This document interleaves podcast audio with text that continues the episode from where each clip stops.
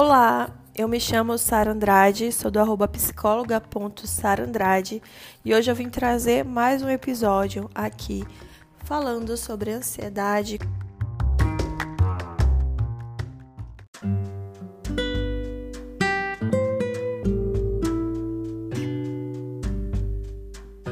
A ansiedade às vezes parece um assunto tão complicado para de fato as pessoas entenderem, né?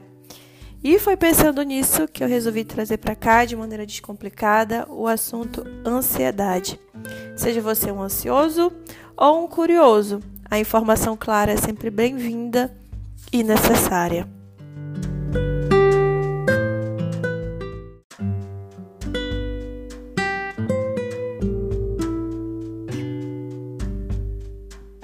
Para começo de conversa, vamos falar um pouco sobre as nossas emoções.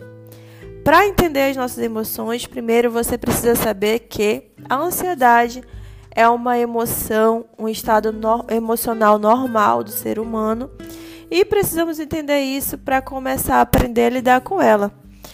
Eu costumo dizer que ser humano é de fato um grande desafio. Ser humano, na verdade, é de fato um grande desafio. Por quê, né?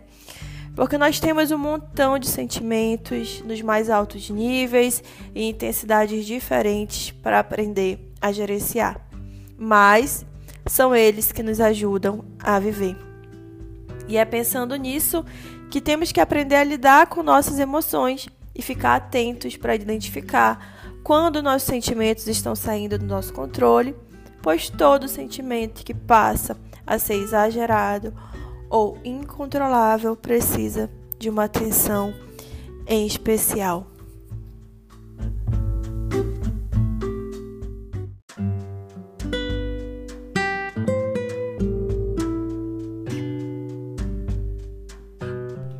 Mas vamos lá. Quando a ansiedade acontece? Sentimos a ansiedade geralmente antes de algo significativo acontecer, mas isso de forma controlada pois logo, pois logo em seguida essa sensação passa. A ansiedade ela nos prepara para situações futuras e é super necessária para o funcionamento do nosso organismo, pois dispara sensações de alerta para algo que irá logo ocorrer.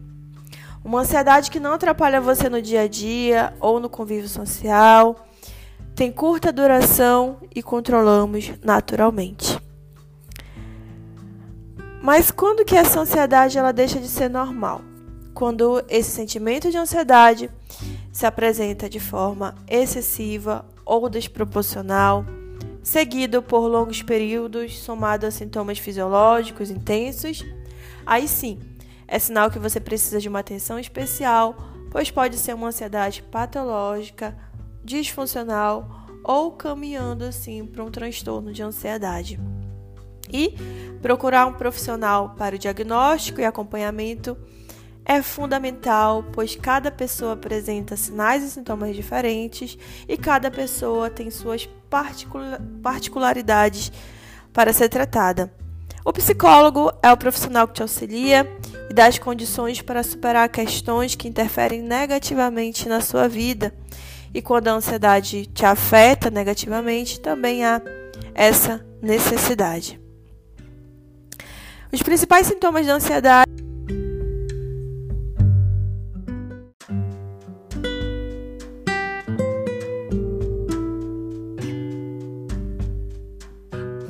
são comuns nos transtornos ansiosos, mas não necessariamente ocorrem de uma única vez. Para o transtorno de ansiedade generalizada, os sintomas estão presentes e gerando sofrimento para o paciente por volta de seis meses. Quais são esses sintomas mais comuns? Falta de ar, suor excessivo, principalmente nas mãos, tensão muscular, coração acelerado, insônia, dificuldade de concentração, preocupação frequente, pensamento fre frequente que algo ruim irá acontecer. Esses são alguns dos sintomas da ansiedade disfuncional e que acendem aí um alerta, né, para procurar parar e procurar um profissional para te auxiliar e te ajudar.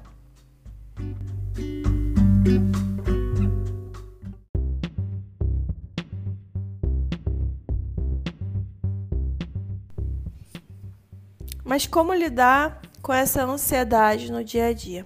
Primeiro a gente precisa entender que para algo acontecer no nosso corpo, situações anteriores são necessárias, né?